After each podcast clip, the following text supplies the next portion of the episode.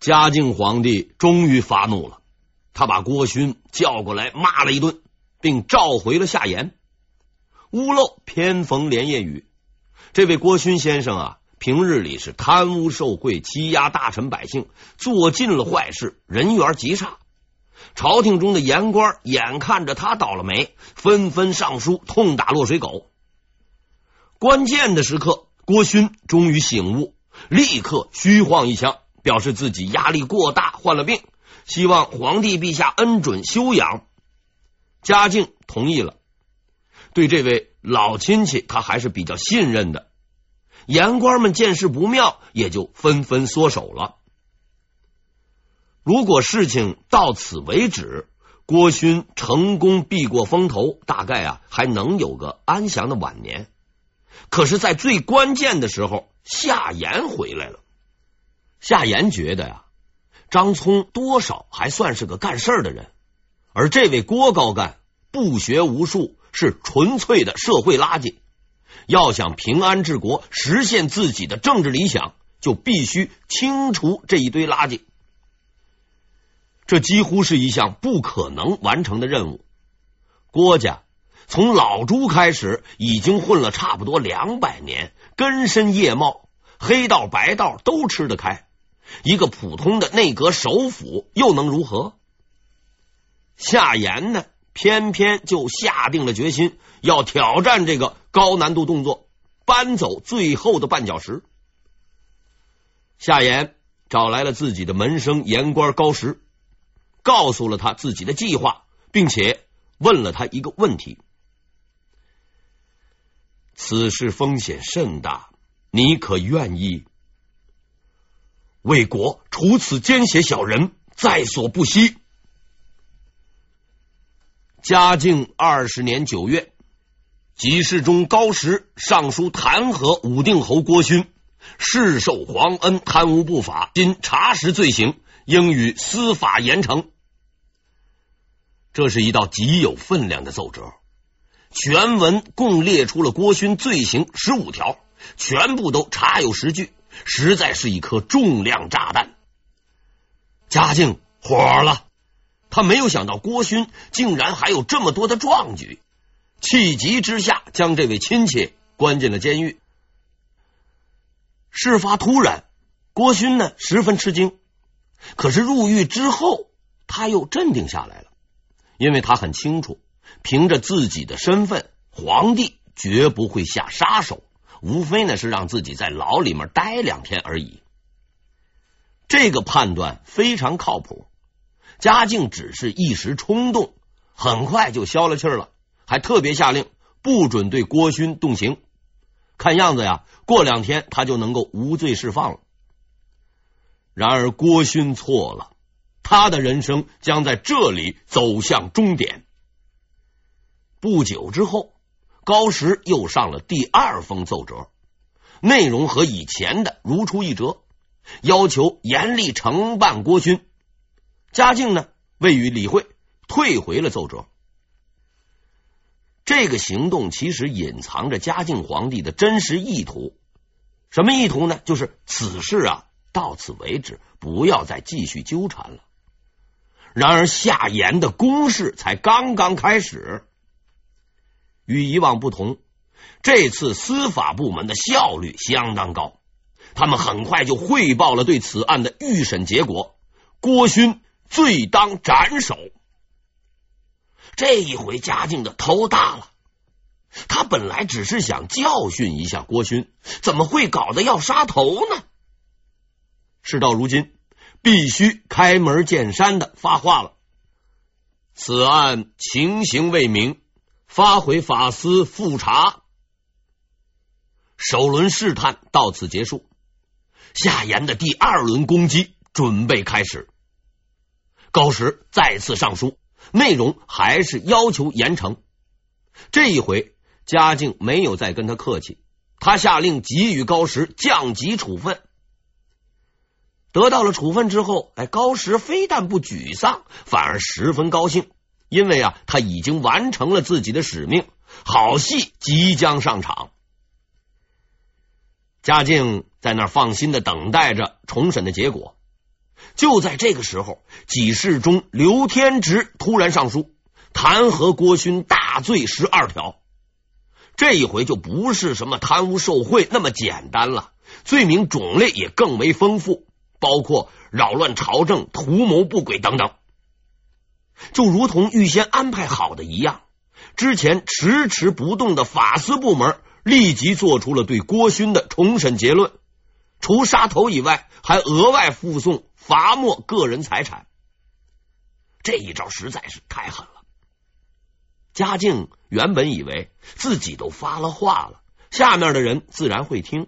可是事与愿违，更绝的是他吃了个闷亏，却还没有地方去发脾气。人家有凭有据，按照证据办案，你能说人家不对吗？皇帝陛下终于发现。自己原来是个冤大头，让人糊弄的团团转，被卖了还在帮人家那数钱呢。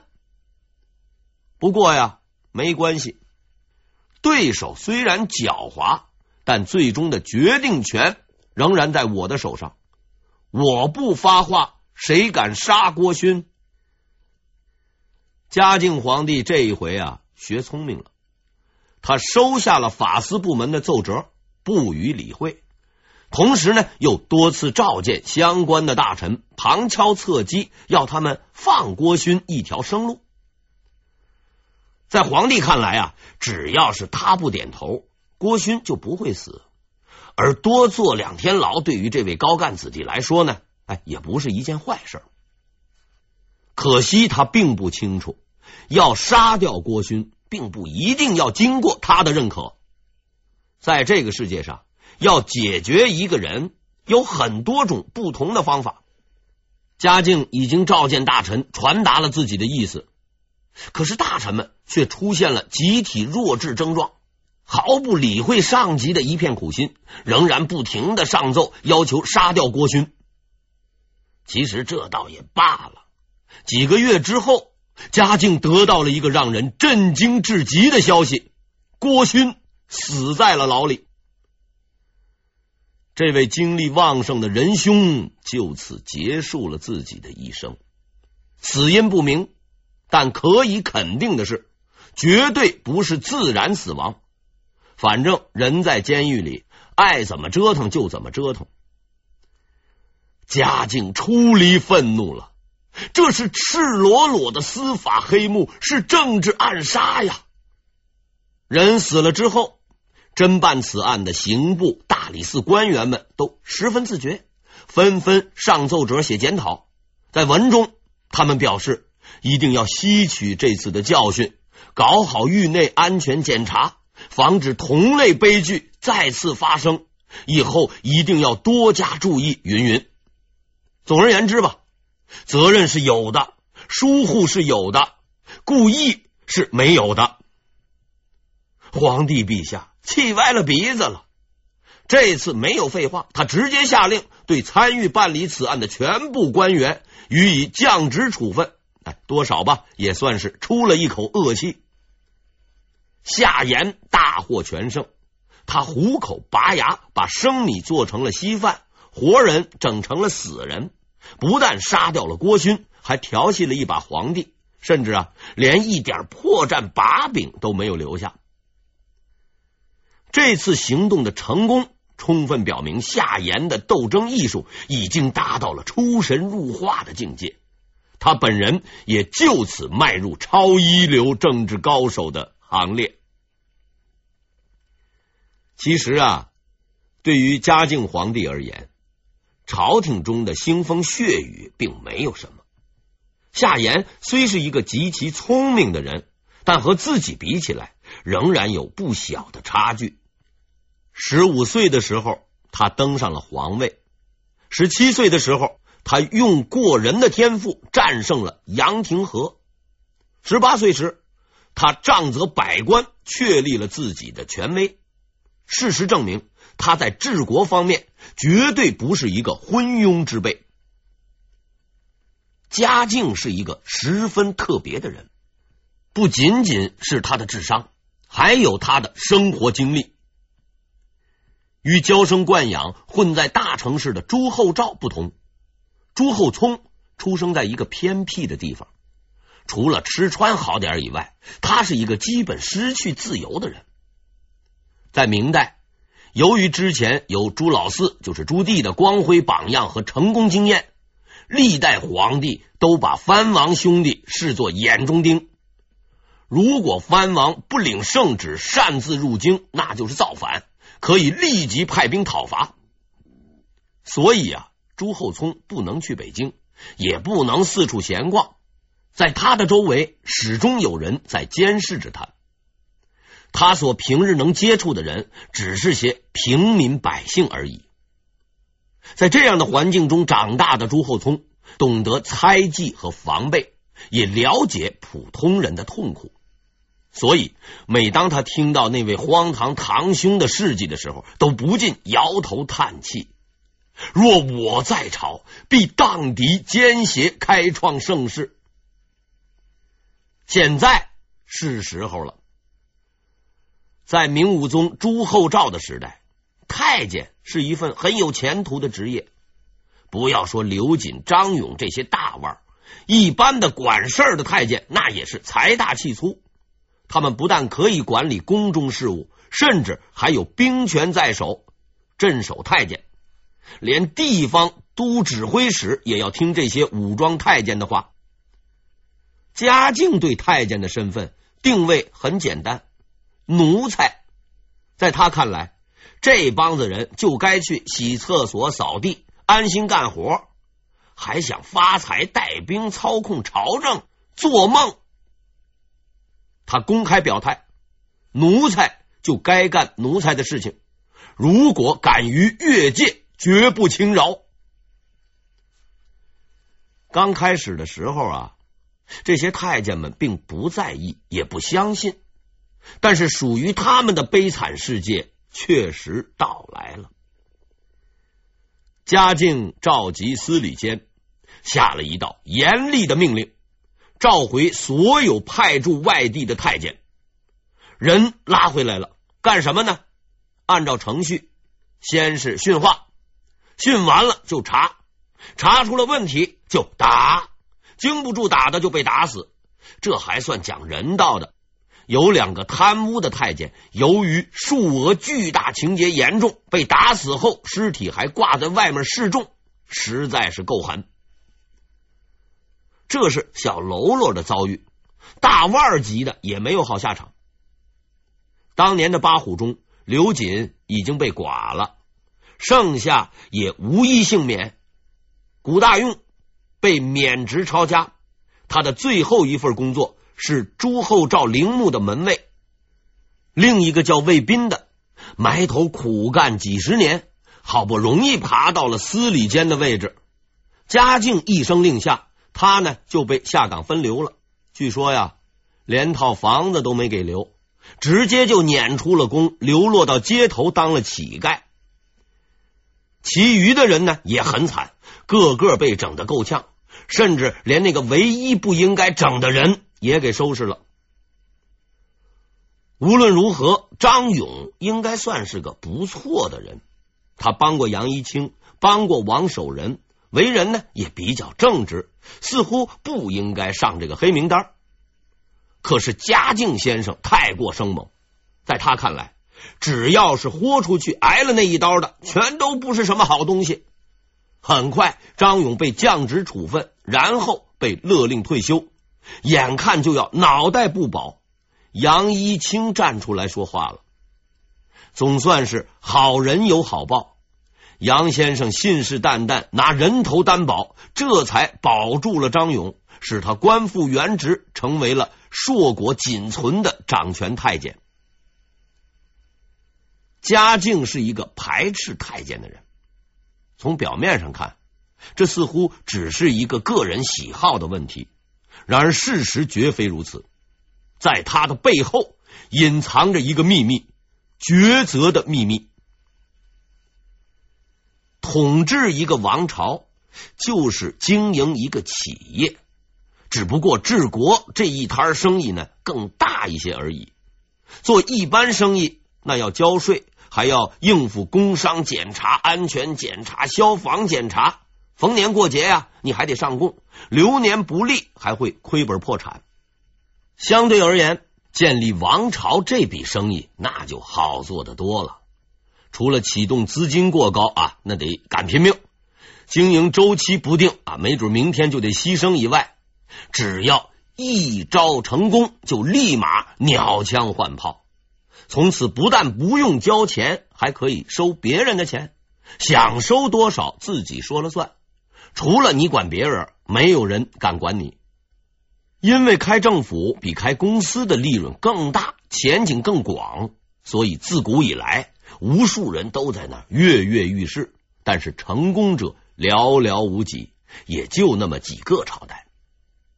而那些在开设政府的斗争中成功创业的首任董事长，一般来说都是极其生猛的。比如白手起家的朱元璋先生，在他手下干活的人如果不听话，除了炒鱿鱼外啊，还要交违约金，哎，抵命。所以大家都很服从管理。可是等到首任的老总过世以后，继任董事长能力不足。无法解决企业问题，无奈之下只能对外招聘人才，这就是科举制度，并聘任其中的精英当总经理，也就是内阁首辅，帮助管理。问题在于，这位总经理并不一定听话，这在经济学上称为代理问题。能从众多应聘者中脱颖而出，爬到这个位置的，一般都极其狡猾。绝对不是什么善类，娇生惯养的家族企业董事长很可能不是他的对手。为了能够控制局面，董事长呢又引进了新型人才——秘书，就是太监。这类人呢，学历不高，品行不好，心理也有问题，还喜欢欺负员工。但是他们有一个共同的优点，什么优点呢？就是听话。对董事长而言，这就够了。纵观整个明代，无论太监如何猖獗，如何欺压大臣，却都要听皇帝的话。自明宣宗时起，太监就已然成为了皇帝的助手，协助统治这个庞大的帝国。皇帝们十分清楚，在他的任期内，摆在眼前的有两种选择。选择文化低、会拍马屁、十分听话的太监，或是选择学历高、喜欢掐架找茬、桀骜不驯的文臣。连瞎子也知道，前者比后者容易对付的多，所以众多的皇帝都选择了太监。但是嘉靖却没有这么做，因为他很自信，他相信自己能够对付所有的人。这是一个极其艰辛的选择。从此以后，他将失去秘书的帮助，独立对付狡诈博学的总经理。事实证明，他成功做到了。姓张的也好，姓夏的也罢，无论你们下面闹得多么热闹，他都是冷静的旁观者和最终的裁决者。二十年过去了。胜利一直牢牢的握在他的手中，各色人等，无论学历、民族、性别、星座、个人的嗜好，只要是给他干活的，全都被他治的是服服帖帖。绝顶高手的生活是比较痛苦的，既然没有对手，剩余的精力没处发泄呀，那就得另外找点事儿干。很快，嘉靖先生就找到了自己的精神寄托。修道，大家知道，道教那是中国的土特产，是中国人自主研发的。如果用两个字来形容这个宗教，那就是神秘；如果用一个字来说，那就是玄。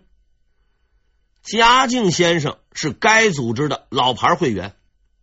对于嘉靖先生的性格，我们已经介绍过很多次了。这个人是个无利不起早的家伙，对公益慈善事业绝对没有丝毫兴趣。他甘愿牺牲日常的宝贵办公时间，在宫中设置香炉，高薪请来一大堆道士，天天烧炉子。看上去很奇怪，实际上很简单。还是那句老话，我真的还想再活五百年。与别的宗教不同，道教有一个终极的目的：羽化成仙。道徒们始终相信，有一天他们能够摆脱地球的吸引力，突破空气动力学，超过机器人的寿命，想去哪儿就去哪儿，想活多久就活多久。嘉靖呢，深信这一点，所以他几十年如一日的修身学道，追求长生不老。他的这些行为被很多史学家下了一个定义：一心修道，无心从政。这是一个十分离谱的定义，因为事实并非如此。嘉靖先生的算盘是十分精明的，修道只是手段，不是目的。太上老君姓甚名谁，他并不关心。对他而言，修道只是为了多活几年，为了他能够永远统治天下。因为啊，他还没有活够呢。他喜欢现在的一切权力。操控斗争，这才是事实的真相。所以，修道问题说到底是个政治问题。自打这个嘉靖先生登基做了皇帝，无数人呢曾经使用各种手段试图控制或是影响他，都没能如愿。无论是大臣还是太监，他都能应付自如，没有人能够威胁到他。但是他万万没有想到，他那看似高不可攀的性命，却差点在一个深夜被一群小人物夺走。最后未能成功的原因，只是因为一个绳结没有打好。嘉靖二十一年十月一个深夜，嘉靖皇帝如往常一样住在端妃的寝宫里。这位端妃姓曹。是当时红极一时的宠妃，皇帝长期在她这里面安营扎寨，宠爱有加。皇后呢，也是在那恨得牙痒痒，却无计可施。就在皇帝大人和端妃熟睡之时，一群，注意是一群，一群黑影偷偷的窜入了他的寝宫，来到了床边。那个带头的人伸出了颤抖的手，拿起了绳子，哎，套到了嘉靖的脖子上。这说明啊，这位皇上睡得比较死。套上以后呢，哎，打了一个结，然后他慢慢的用力收紧了绳结，勒住了皇帝的脖子。哎呦呦！原来那个君临天下的王者，竟是如此的脆弱。